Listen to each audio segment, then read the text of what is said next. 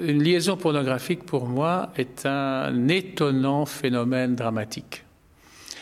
Euh, on a pu l'apprécier au cinéma, mais euh, à l'origine c'est un texte de théâtre qui portait un autre titre et qui avait donné lieu à une toute brève pièce de même pas 40 minutes qui avait été jouée dans un petit théâtre euh, perdu dans la banlieue bruxelloise il y a de cela pratiquement 20 ans, au tout début de, la carrière de Blasban.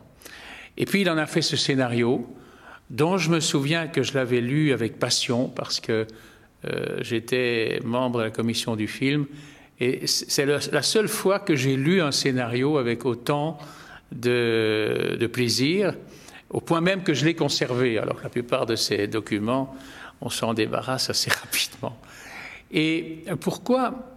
Parce qu'il y a à la fois dans cette pièce une, réflexion sur la société, ça c'est certain, mais un formidable défi formel. C'est-à-dire que le premier défi formel tient un peu aussi à la forme même du récit. C'est-à-dire que la littérature, depuis des millénaires, tourne souvent autour de l'idée Monsieur et Madame se rencontrent, quand vont-ils enfin passer à l'acte? C'est-à-dire qu'on a l'impression que la narration va vers un aboutissement, et alors à ce moment-là, dans certaines versions, ils se marient et ont beaucoup d'enfants, dans d'autres, c'est une catastrophe sentimentale, mais le, suspense porte exclusivement sur l'accomplissement euh, de la rencontre. Ici, c'est le contraire. Tout commence par le contact sexuel, et puis seulement le processus se met en route. Je pense que c'est déjà quelque chose qui, anthropologiquement, euh, rejoint les mœurs euh, contemporaines, qu'on le veuille ou non. Mais ça suppose aussi alors une mise en, place d'un processus dramatique tout à fait autre, tout à fait neuf.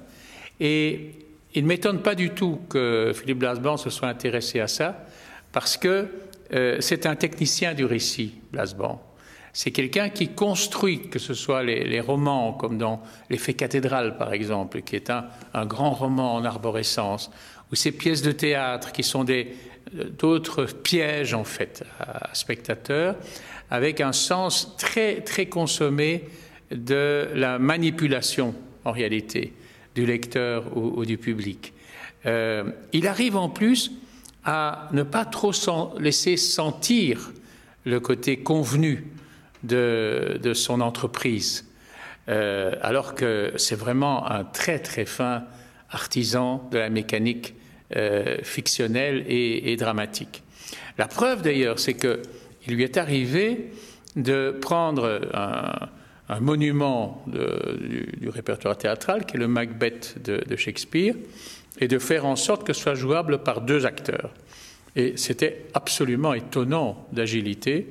Et pour le faire, il avait fallu, bien entendu, qu'il démonte d'abord la pièce shakespearienne et puis qu'il la reconstitue à, sa façon.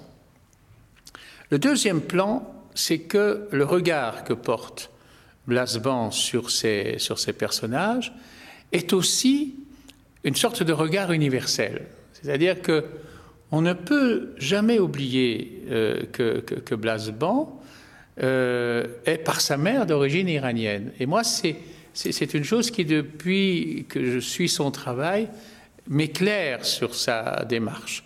Il, est de la race des conteurs orientaux.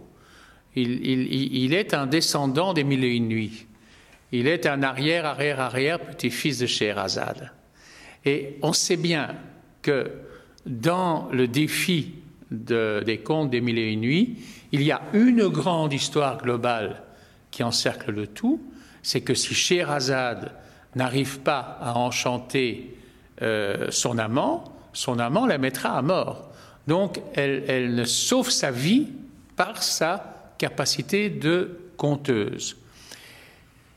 Ce qui donne aussi à la démarche de Blasban une espèce d'urgence, c'est-à-dire on a vraiment l'impression que eh, la narration elle-même est, sous pression, la narration elle-même est en, danger, et ça crée une tension supplémentaire. Parce qu'il s'agit quand même, dans, une liaison pornographique, de renverser la vapeur. Donc, sur quoi porte en fait l'attente du public?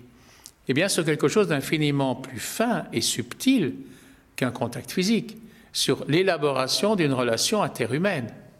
Donc ce, renversement copernicien, on peut vraiment le dire, amène à un travail sur les, relations entre les deux protagonistes qui a euh, quelque chose à voir euh, avec, euh, pas moi, la psychologie proustienne des, alternances du cœur, avec ce que les plus fins analystes ont, essayé, comme chez Stendhal par exemple, dans De l'amour, de, déceler dans la manière dont les atomes crochus s'accrochent ou se, ou se décrochent. Mais je pense que la grande réussite de ce spectacle, que, je trouve vraiment du niveau international, euh, tient à l'extrême simplicité, mais la grande efficacité de la mise en scène de Hans qui fait se passer tout sur une espèce de large divan de 10 mètres euh, de large, où, les personnages se rapprochent, s'éloignent l'un de l'autre, et, puis au travail des deux acteurs. Alors, faisons quand même un petit portrait des deux protagonistes puisque nous sommes dans un pays où on prétend ne pas vouloir connaître ses artistes. Euh, Jasmina Douyeb est une des meilleures metteuses en scène de sa génération. Euh, quand elle a monté, il y a trois ou quatre ans, La princesse Malène de Materlinck, j'ai dit tout de suite, c'est le meilleur spectacle de la saison. Et ça se joue dans un petit théâtre qui s'appelle le Zut Théâtre, qui est devenu à peu près après ça le 201. Et le ZUT avait été mis en place notamment par Georges Ligny, qui est le partenaire ici. Georges Ligny qui est aussi un très étonnant metteur en scène avec une, une grande ouverture euh, du, de, l'éventail, puisqu'il a aussi bien monté Roméo et Juliette aux galeries il y a deux saisons que cette pièce euh, complètement décoiffante qui s'appelle la, cuisine d'Elvis et qui a été un des gros succès du théâtre de poche. Quand ces deux individus-là, ces deux créateurs-là, se trouvent dans ce genre de situation comme interprètes de théâtre, ils y arrivent avec leur talent d'acteur, avec leur réalité humaine bien entendu, mais aussi avec leur science de la mise en scène. Et comme on est dans, une œuvre minimaliste, puisqu'elle n'est faite que de deux personnes qui se parlent, il n'y a rien de très spectaculaire euh, à voir à part ça, et certainement pas le côté croquignolet auquel on pourrait s'attendre, euh, eh bien, ils peuvent y aller dans la miniaturisation du langage théâtral. Tout est dans d'infinies nuances de la voix, des silences, interrompus ou non, toute une microscopie de, euh, de cette relation essentielle qui est la relation entre l'homme et la femme.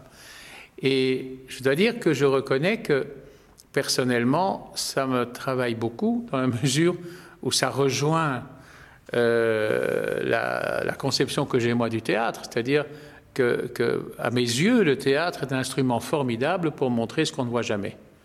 Euh, tout ce que se disent ces personnages, tout ce qui leur arrive, ne peut évidemment pas se passer en présence d'un tiers. Alors on dira c'est du voyeurisme. Non, parce que le voyeurisme dans ce genre de sujet-là, il déborde les écrans. Euh, c'est le voyeurisme euh, qui nous permet d'objectiver en tant que spectateur de quelle manière les, psychologies dans ce genre de, situation essayent de s'aligner ou, de se distinguer l'une par rapport à l'autre.